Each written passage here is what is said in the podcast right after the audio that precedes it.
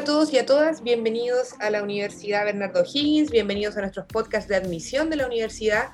Hoy nos encontramos con Gloria Madrid, ella es directora de la carrera de enfermería de la UBO y como estábamos conversando en el podcast anterior de la carrera, hoy vamos a hablar de una temática en particular de la enfermería, ¿cierto? Que es el rol que ha cumplido el enfermero y la enfermera en esta pandemia, en el COVID-19. Así que Gloria, te damos la bienvenida, gracias por estar con nosotros. Muchas gracias, María Renata, por la invitación. Nuevamente acá. Gracias por estar con nosotras, por, nosotros y por estar eh, abierta, ¿cierto?, a hacerte estas preguntas desde tu rol de enfermera para unos futuros enfermeros que quizás quieran entrar a la carrera o quieran conocer más les vamos hoy día a presentar un tema que es el rol de la enfermera o el enfermero durante la pandemia. Y justamente esta es la pregunta como que todos queremos saber, a pesar de que la tenemos más o menos clara, pero de igual manera queremos saber desde el punto de vista de una enfermera, ¿cierto? De una persona que está en el área de la salud. ¿Cuál ha sido el rol fundamental que ha tenido el enfermero o enfermera en la pandemia? La Organización Mundial de la Salud refiere que desde el año pasado enfermería tendría que tener un rol relevante a nivel mundial y tener que ser líderes de los equipos de salud. Creo que en este contexto, las enfermeras y enfermeros en general han tenido un rol fundamental desde el inicio de la pandemia, eh, caracterizado por un alto grado de compromiso y entrega, eh, tanto en las atenciones también como en el área administrativa. Eh, han sido protagonistas eh, indiscutibles, como tú decías, ¿verdad? Como gestionadores del cuidado hacia el paciente, la gestión de los recursos que tenemos actualmente disponibles, eh, tomando el liderazgo dentro de los equipos de salud eh, una rápida adaptabilidad a todo lo que pasó. Toda esta pandemia ha sido sumamente rápida y, los equipos de salud han sido muy rápidos también en adaptarse a este frente, a este escenario así que ha sido sumamente complejo, eh, manteniendo y resaltando lo que es la humanización de los cuidados. Independientemente de que todo esto ha sido tan rápido, nunca se ha perdido la esencia de los enfermeros y enfermeros en enfatizar y resaltar la humanización en los cuidados. Sí, y muchas veces, eh, bueno, sin ir más lejos, yo tengo una hermana que, estudia enfermería y, me ha comentado también este tema. También tengo amigos, amigas que son enfermeros y enfermeras y la verdad es que están bastante agotados. O sea, ha sido, muchas veces me imagino que han estado superados por esta situación, ¿no? Sí, mira, la verdad es que ha, tenido que, eh, yo creo que toda esta pandemia ha dejado muchas cosas eh, que mejorar yo creo que todavía estamos en un proceso de mejoramiento y una de las cosas eh, es el tema de las políticas públicas em, y el tema eh, del acompañamiento y el apoyo al equipo de salud. Creo que ha sido, ahí estamos como al DVD, en la generación de recursos para el ingreso urgente de nuevos profesionales de salud, o sea, de, de poder realizar una rotación efectiva para evitar este desgaste físico y mental que se vive en la actualidad. Y esto se da... Eh, un poco por la falta de personal y de los estándares OCDE que nosotros necesitamos y que estamos muy alejados todavía de eso. Así que creo que igual esta es una oportunidad para que se vea lo que los equipos de salud hacen, sobre todo enfermería que está muy bajo eh, en comparación ratio, ratio paciente-enfermero, ¿verdad? Y yo creo que este es un trabajo que se tiene que realizar de ahora hacia adelante en, en tener recursos disponibles para poder ingresar en los profesionales de enfermería. Tenemos muchos profesionales que todavía están eh, cesantes. Bueno, en esta parte de pandemia ha sido una posibilidad de poder encontrar trabajo. No obstante, eh, requerimos más. El, eh, la salud requiere más, porque se ha visto que mientras más cuidados den la atención de enfermería, mucho mejor es la recuperación, mucho antes la recuperación de los pacientes. Por tanto, efectivamente, aquí hay un desgaste físico y emocional importante, pero que se ha dado netamente por la falta de recursos en poder poner a más personal, porque personal hay, lo que hay faltan son oportunidades y poder dar una rotación efectiva. Ahora nuestros turnos son de 24 por 3, entonces 24 horas eh, en, una, en un servicio por tres días. Entonces, en general, la verdad que es agobiante.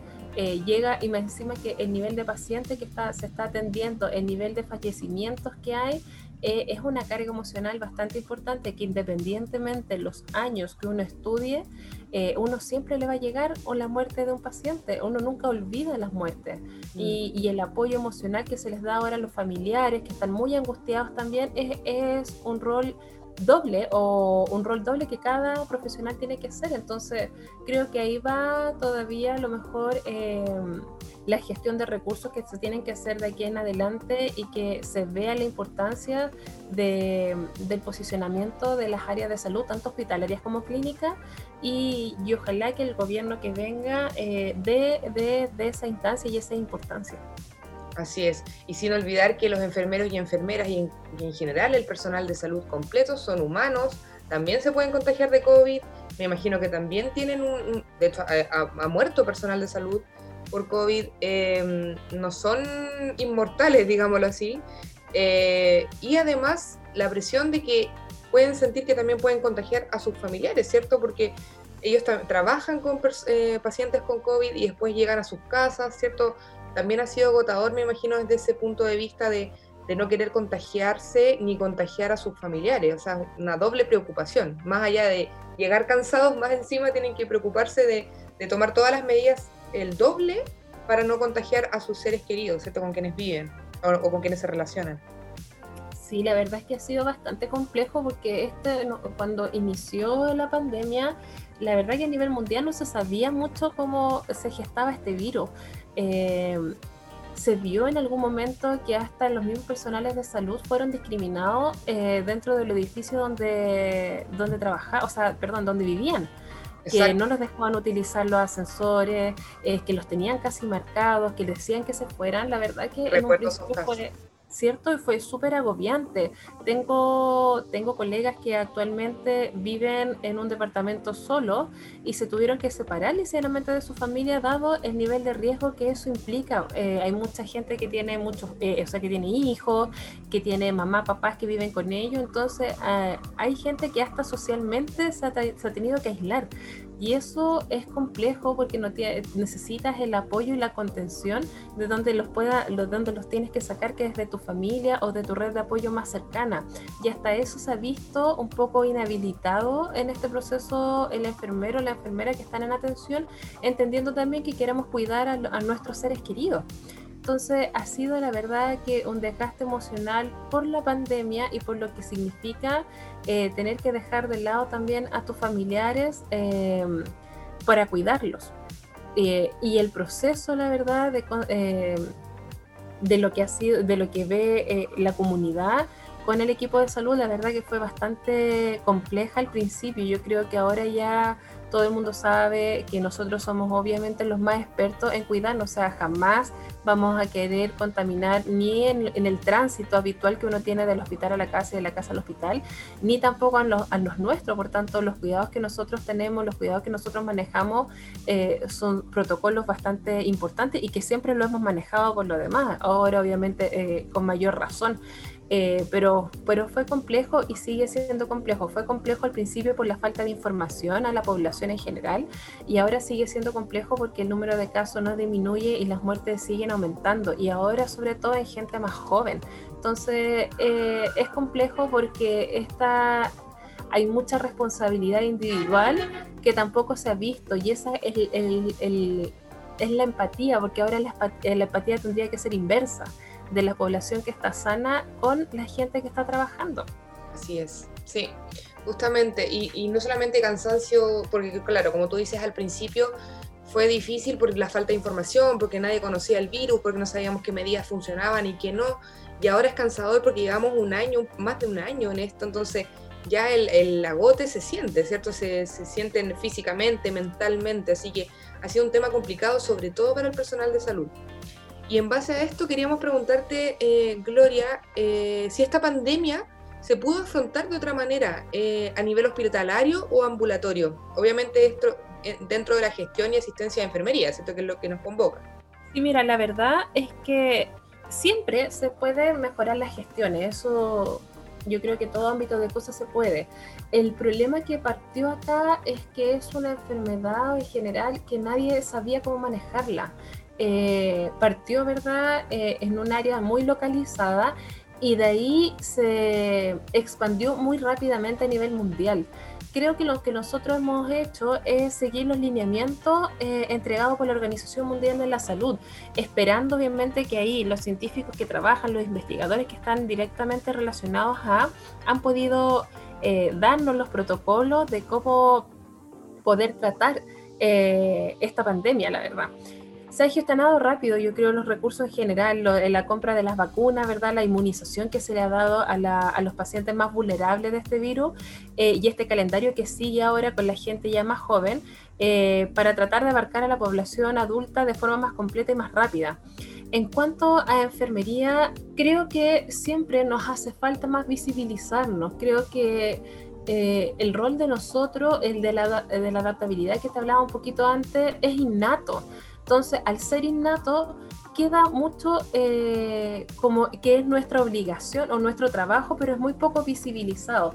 Creo que eh, el rol que, que, ha realizado enfermería en general desde el inicio de la pandemia, desde el primer comunicado que se envió, ha sido fundamental y ha sido súper meticuloso, la verdad, eh, pensando en el bienestar de los pacientes que han ingresado.